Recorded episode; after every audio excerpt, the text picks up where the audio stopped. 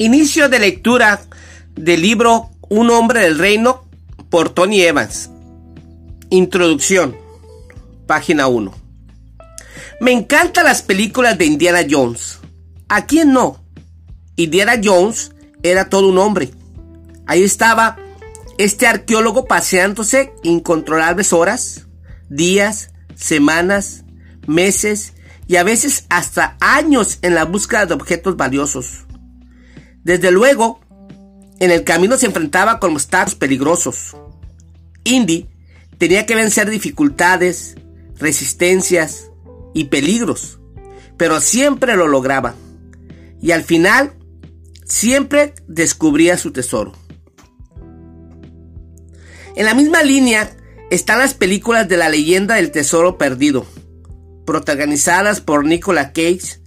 El personaje de Cage Benjamin Franklin Gates se la pasaba procurando pistas que pudieran conducirlo a lo que estaba buscando. Igualmente, él se enfrentaba al peligro, a la adversidad, a la corrupción y a veces incluso a las catástrofes. Sin embargo, todo valía la pena cuando él, como Indiana Jones, conseguía el tesoro. Jesús habla de un tesoro. Él lo llama el reino de Dios. Él dice que este reino es un tesoro sorprendentemente valioso ante el cual absolutamente nada debería interponerse. En términos escatológicos, el reino se refiere a los mil años del reinado de Cristo, cuando Él regresara a gobernar la tierra desde Jerusalén. No obstante, aquí y ahora, el reino también ha sido establecido entre nosotros mediante principios, pactos, responsabilidades, privilegios, derechos, reglas, ética, cobertura y autoridad.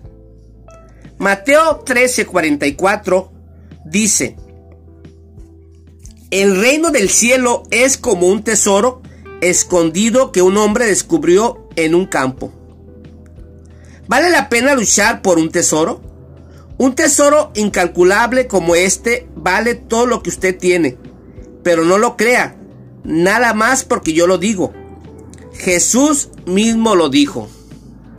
La razón por la que tantos hombres en la actualidad viven sin siquiera algo que se parezca al tesoro es porque no han entendido el misterio del reino. En cambio, se conforman con baratijas, aparatos electrónicos, palos de golf, videojuegos, carreras, autos y paquetes de turismo. Estas cosas están bien, a menos que lo desvíen a uno del camino de la búsqueda del reino, a menos que se conviertan en su meta. Les cuento. Mi hijo Jonathan es un tipo grandote en la NFL. Ha jugado con los mejores jugadores. Se defiende bastante bien. Sin embargo, no siempre fue así, de grandote. Recuerdo que una vez subió corriendo a mi oficina en la iglesia para pedirme que bajara al gimnasio a ver cómo su cuerpo de un metro sesenta hacía un mate de baloncesto. Había estado practicando durante meses. Cuando llegué, Jonathan agarró la pelota y la, hizo y la insertó. Solo le ofrecí una breve felicitación. Luego me dirigí al coordinador del atletismo y le dije enfáticamente que levantara la canasta hasta la altura donde debía estar. Impacientemente por crecer, Jonathan había bajado el aro. Sube la canasta, Jonathan, le dije, e inténtalo de nuevo. Y así lo hizo, y no lo logró. No obstante, siguió intentándolo y con el tiempo lo logró. Muchachos, Dios tiene su nivel. Él tiene una meta. Su reino es esa meta. Sin embargo, muchos han rebajado el nivel de Dios y entonces se felicitan a sí mismos por ser capaces de hacer un mate. No obstante, los resultados de este nivel rebajado afecta a muchos más que tan solo a hombres que están en la pista. Un nivel bajo nos afecta a todos. Se nota en el país, en nuestra cultura, en la economía mundial.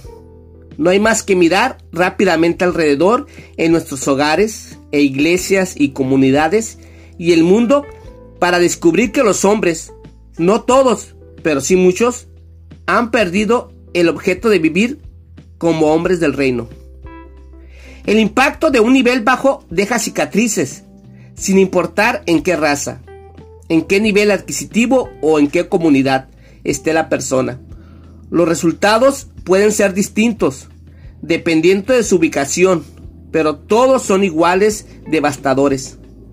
La promiscuidad, la vacuidad, la depresión, la responsabilidad crónica, las familias desintegradas, el despifarro económico, el divorcio, la violencia, la drogadicción, la glotonería, el abuso de los placeres, la bancarrota, la baja estima y la generalizada falta de rumbo asedian nuestra sociedad como resultado directo del abuso de no cumplir con el perfil de la hombría bíblica.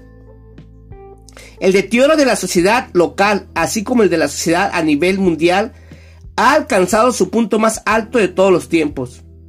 Mientras que el toque de rebato para que los hombres manifiesten su apoyo a la hombría bíblica nunca ha sonado con tanta intensidad, nuestro mundo anda por una degradante senda de comportamiento astrodestructivo.